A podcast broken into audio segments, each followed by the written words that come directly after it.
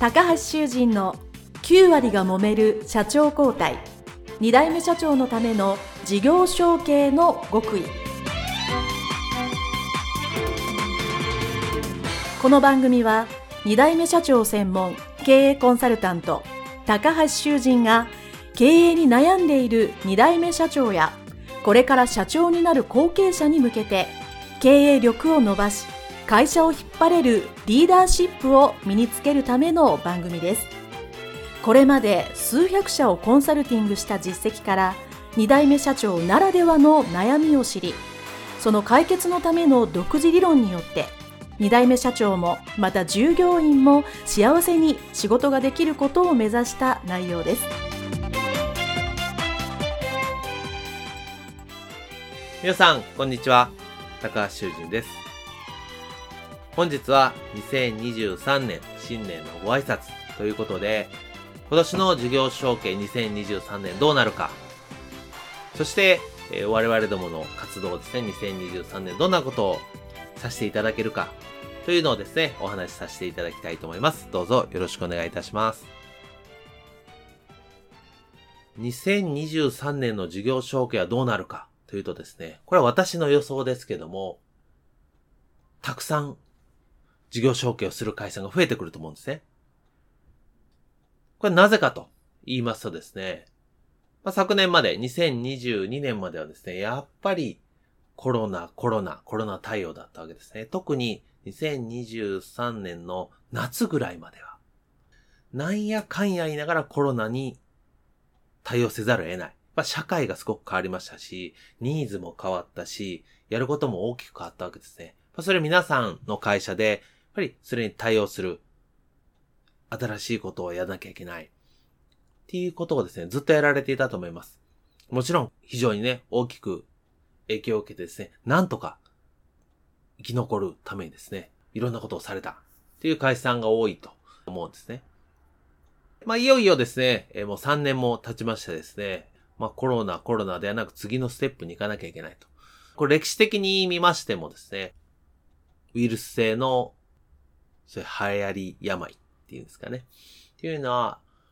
3年ぐらいでですね、やっぱ次のステージ、ステップになるということをですね、歴史が教えてくれていますので、やはり私もまあ3年かなと思っていました。ですので、まあ、昨年の後半からですね、もう事業承継っていうのは私のところによく相談が来たり、周りでも事業承継してるよっていう方はですね、聞いています。私が事業承継コーチといって、税理士さんとか会計士さんとか、私と同じ中小企業診断士さんとか、まあ、事業さん向けに事業承継のコンサルティングの仕方を教えている塾がやっているんですけど、やっぱそこの OB、まあ、塾生に聞いてもですね、やっぱり事業承継後半から増えてきたっていう話になってきてるので、やっぱりその流れで今年もより増えてくると思いますね。やはりそのコロナで対応してて、どうしても事業承継っていうのは後回しになります。やっぱり目の前の差し迫った大きい課題を優先してやらなきゃいけない。事業承継もすごい大きい課題でやらなきゃいけないんですけど、前は長期的な課題なので少し後回しにされがちなんですけどね。でもいよいよそれに対応しなければ、それが先の課題ではなく、もう短期的な課題になってきてるという会社さんが多いので、やらなければならないっていうふうになってくると思います。例えばですね、事業承継税制というのがですね、まあ6年前、7年前ぐらいからあってですね、まあ、自社株を今の経営士さんから次の後継士さんに移すときに、贈与税とか、もしくは相続税の納税を猶予されるという制度があるんですけども、これは2027年12月31日までその制度はあるんですけど、それを受けるための計画ですね。こういうふうにやりますっていう計画を提出しなければならないんですけど、これが2024年、まあ、来年の3月31日。まあ、1年伸びてますね。もともと2023年、今年の3月31日年度末だったんですけど、まあ、そこからさらに1年伸びたんですけども、まあ、1年伸びたといったとですね、計画を提出する、もしくは計画を考えるとなると、やっぱり今年中、2023年に、やっぱり計画を作って提出しなきゃいけない。そういうことを考える会社さんが多いので、株価が高い会社さんはそういうことをしたりすると思うんですね。で、もちろん株価がそこまで高くなくても、やっぱり、そういうことで事業承継しなきゃいけない、しなきゃいけないっていうのがですね、2年、もしくは3年ぐらい止まってきた案件が、いよいよということになるので、皆さんの周りでもこれを聞いてるリスナーのね、後継者さんであれば、いよいよそういう話が来る方ということも多いと思います。ですのでですね、このポッドキャストでたくさんの後継社長の方がご自身の経験とか、もしくはそれをどういうふうに乗り越えたかっていう話ね、していただいているので、業種業界規模も多様ですので、ぜひね、聞いていただければと思います。割と身近な規模の企業さんも多いので、参考になるんじゃないかなと私は思っています。そしてですね、私は今年どうするかっていうのを少しお話しさせていただきたいと思うんですけど、これまではですね、まあ私自身が株式会社高橋という会社を引き継いでおりますし、まあ、事業としては中小企業診断士。そして事業承継専門のコンサルタント。なので、このね、ポッドキャストでも事業承継コンサルタントの高橋修人ですということで始めておりましたが、今年からですね、まあ、次世代経営協会、理事長高橋修人ですということで今年1年をさせていただくことと決めました。で、この次世代経営協会一般社団法人なんですけど、これは昨年に、え、作りまして、やっぱり後継者、後継社長の方が集まって、これからこういう会社をしよう。5年、10年先を目指して、今の会社はこうだけど、どういう風に成長させていこうかっていうのを語り合ったり、まあある種夢も語ることもありますし、現実的な課題を解決することを語る時もあると思いますけども、やっぱりそういう後継者、後継社長の方が、ちょっと今考えていることを同じ目線、同じ気持ちで語って、助言なり、アドバイスなり、そういう切磋琢磨できる場を作りたいというのは私ずっと思ってたので、昨年ようやくね、一般社団法人という形でできましたので、やっぱりこの時代経営協会に多くの後継者、後継者の方が関わっていただきたいなと思っております。ですので、この次世代経営協会というので、え理事長ということで1年通させていただきたいなと思っております。では、その次世代系協会っていうのはどういう活動をしているのかをちょっとだけご説明すると、例会というのがですね、これ3ヶ月に1回東京で集まってまして、集まってさっき言った、まあ、こういう経営をしようとか、もしくはその、先輩ですね、事業承継した先輩の方をスピーカーでして、まあ、その経緯を話していただいたり、まあ、とにかくそこでいろんな気づき学びを得て、まあ、懇親交流をしてっていう会をやっています。今は東京だけで3ヶ月に1回ですけども、今年中できたら、私のね、出身が関西なので、関西で1回か2回やりたいなとかですね、もっと北海道とか九州とかもやってみたいなっていう思いはありますけども、まずはそういう例会を3ヶ月に1回したい。やってますので、えー、まあそこでね、いろんなところの皆さんに、やっぱりその夢と希望を与えるっていうの大切だなと思ってるんですよね。私は子供でね、小学生にサッカーを教えてますけど、いつも思うのはやっぱり子供たちに夢と希望を与えなきゃいけないと。大人っていいな。早くなりたいな。っていうふうに思ってほしいので、そういうことを常に心がけてね、え、やってるんですけども、やっぱりそれって、まあ大人であっても一緒だし、もしくは、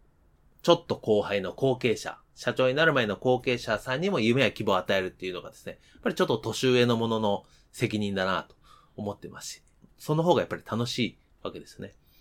で、私はやっぱりその、究極的な目標としては、世の中全部の中小企業で経営者さん、後継者さんがうまく事業承継できて、その会社がずっと成長、繁栄し続ける。そういうのがたくさん日本に増えれば、増えるほど日本は幸せになると思ってるんですね。やっぱ事業承継でやっぱ苦労してたり、大変な目に遭ってる会社さんっていうのはやっぱり経営者さんも、後継者さんも、従業員さんも、顧客もみんな辛いですよね。やっぱり経営者、後継者が幸せにしっかりいい会社を経営すれば、従業員さんも幸せだし、そこに取引ある人も、会社さんも、やっぱ気持ちよく、幸せな心で、お仕事できると思うんですね。やっぱそういう風に、みんななっていきたいと。暗い話題が多い日本ですけど、やっぱり明るく夢を増やしたいと思ってますので、この次世代経営協会でその第一歩ですね。今はまだ15人ぐらいの会社さんですけども、その会社さんがみんな幸せになれば、もっともっと周りも幸せになるんじゃないかなと思ってやっていますので、もしご興味のある方はですね、え、ホームページ、次世代系協会で引いていただいてもいいですし、私のメルマガに URL、うちの会社載っているので、私に問い合わせいただいても。まあ、Facebook 知ってる方はそのまま問い合わせいただいてもいいので、ご興味のある方は言ってくださいね。で、そのですね、まあ次世代経営協会や後継者、後継社長の方がですね、集まってるわけですけど、その他にどんなことを提供してるかっていうとですね、二つ今年ですね、やることが決まってまして、これ昨年からもうずっと水面下で頑張ってきたことなんですけども、一つ目はですね、後継者、後継社長の経営力、経営知識を増やすための3分動画ドリルというのを作っています。これも1月後半からテスト的にスタートするもう予定なんですけども、やっぱり会社を経営する上、経営の知識っていうのは絶対必要ですね。で、これを網羅的に学ぶっていうのがですね、非常に重要で、これを聞きのリスナーの皆さんも、おそらく一部はすごく学ばれてると思うんですけど、全部バランスよく学んでるか。そして我々、プロのですね、私プロのコンサルですから、ここぐらいが平均点ここまでは学びましょうねっていうのを示してるところって意外に少ないわけですね。なので、私はですね、この3分間の動画をですね、今180本、200本近く作ってまして、それを毎日朝晩2回見て3ヶ月でだいたい180本見れるんですけど、それを見て、小テストの問題もついてたりするんですけど、問題を解けばですね、経営の基本知識が3ヶ月で身につくという、しかも3分の動画ですね、毎日2本見るだけですからね。そういうことをこれから始めるので、ぜひ、経営力とかですね、まあ、社長能とか、そういう知識を増やしたいな。で、その知識を得た上で、皆さんの会社で、あ、この知識のこれは使える、これは使える、あ、ここはもう少し足せるなっていうのが必ず出てきますので、やっぱり経営っていうのは、経験が半分、知識が半分です。これは間違いありません。どっちかがなくても不安ですよね。なので、最低限知識っていうのは、後継者時代に学べることだというのは私、あっちこっちで言ってますし、このポッドキャストでも申し上げている通りなので、ぜひ、ちょっと経営、ちゃんと学んでみたいな。どっかね、学びに行くのもいいですけど、時間がなかったり、ハードルが高い場合ですね、まあ私のこのような口調で楽しく、わかりやすくお話をしてますので、ぜひね、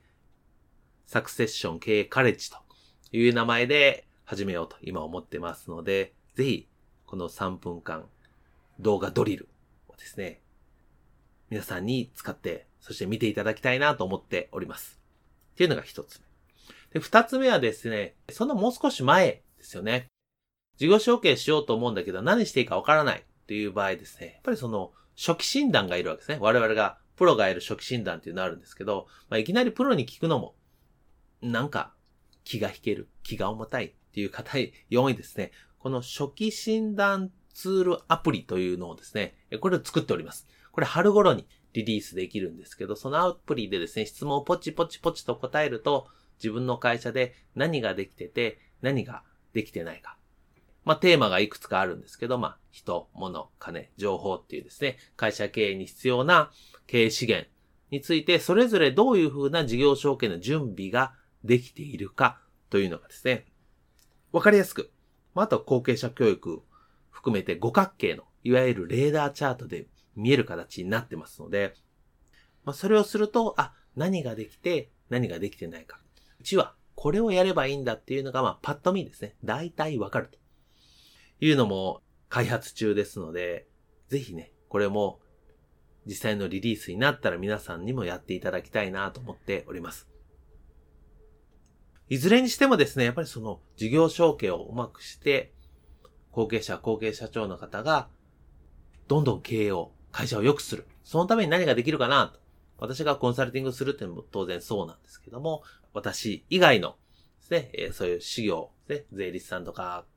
中小企業市内さんとか、社労士さんに私のノウハウを学んでいただいている事業承継コーチっていうのを、まあ、当然これも3年ぐらいやってるんですけど、まあ、その方々が地方で、業界で、事業承継をうまくやっていただいてるっていうのもありますし。で、さっき言った3分間の動画ドリルとかですね、初期診断のアプリとか、まあこれは DX 系の、ね、ウェブで解決できるように、まあ、その実地とウェブとうまく掛け合わせていきながら、今年は